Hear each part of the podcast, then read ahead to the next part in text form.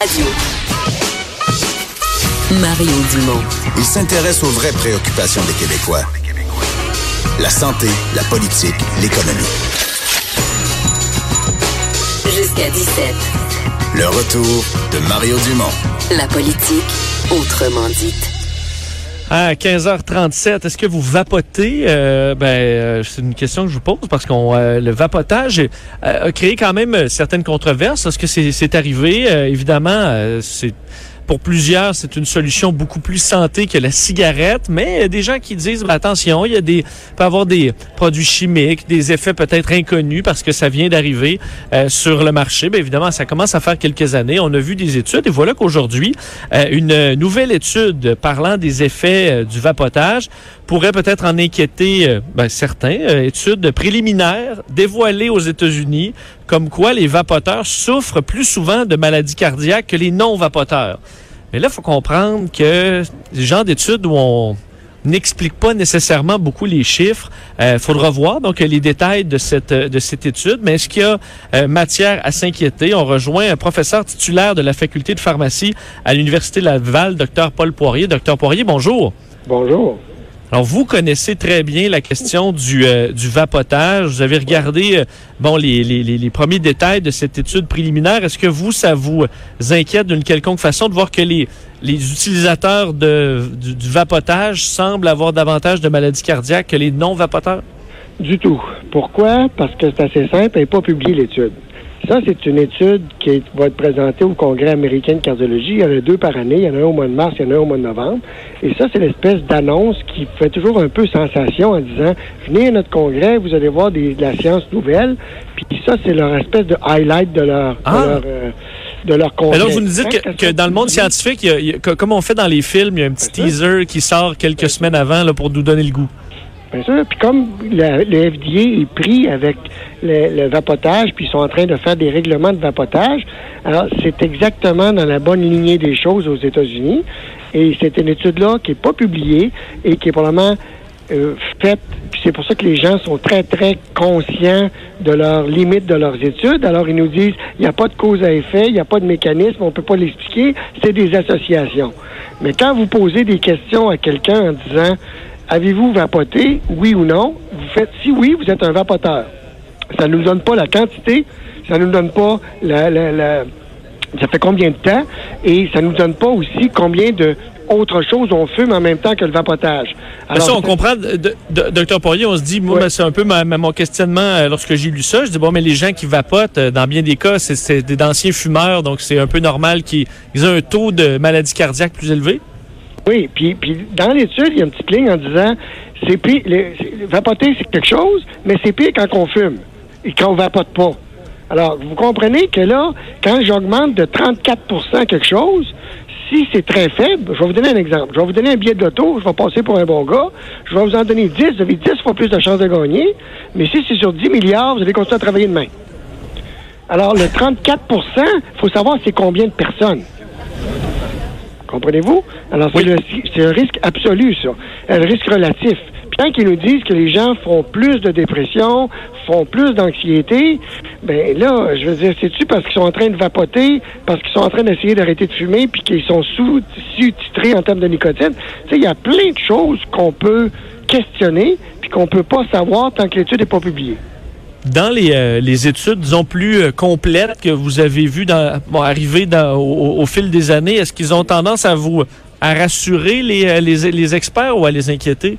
Il y a deux genres de vapoteurs. Il y a les vapoteurs, les jeunes, dans nos écoles, qui vapotent au lieu de fumer la cigarette parce que c'est cool. C'est pas cool de fumer aujourd'hui. C'est cool de fumer le vapotage. C'est cool de fumer un joint. hein. C'est rendu légal.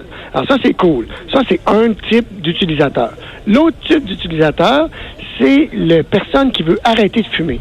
Et quand vous regardez la dernière étude du New England du 30 janvier, c'est meilleur que des timbres pour arrêter de fumer. Alors, c'est pas facile. Essayez, de- essayez donc de fumer un timbre de nicotine, voir comment ça va. Ça se fume pas, ça. Hein? Non. Alors là, le vapotage pour arrêter de fumer est supérieur au timbre de nicotine. Fait que ça, c'est clair dans la littérature des études randomisées. Il y en a au moins trois ou quatre bien faites. Ceci étant dit, là, après ça, tu regardes les jeunes. l'étude les plus de longue sont faites en Grande-Bretagne et il n'y a aucun indice en Grande-Bretagne qu'on incite les gens à vapoter et aller vers la cigarette puis après aller vers des drogues plus dures. Il n'y a aucun indice de ce niveau-là.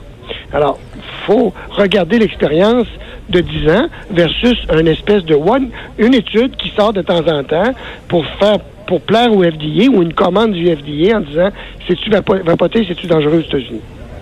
On en est où, euh, euh, bon, euh, docteur Poirier, avec les, les, les, compagnies, les, les, cigarettiers qui vont essayer de se tourner davantage vers le, vapotage? Est-ce que ça vous inquiète de se dire ils vont essayer de prendre ce marché-là, de commercialiser puis de pousser à, à la vente ou c'est en train de bien se faire?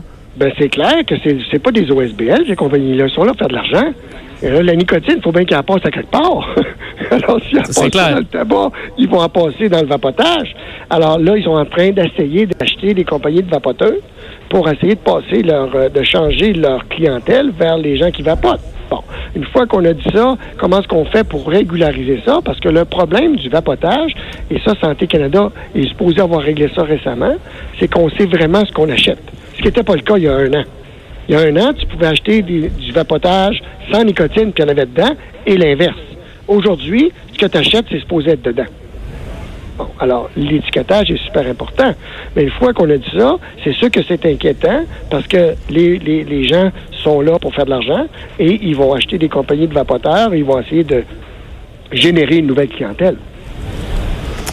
Est-ce que quand même on peut être fier euh, au, euh, au, Canada, je pense en Amérique du Nord, de, la, de la, chute euh, quand même de l'utilisation de la cigarette?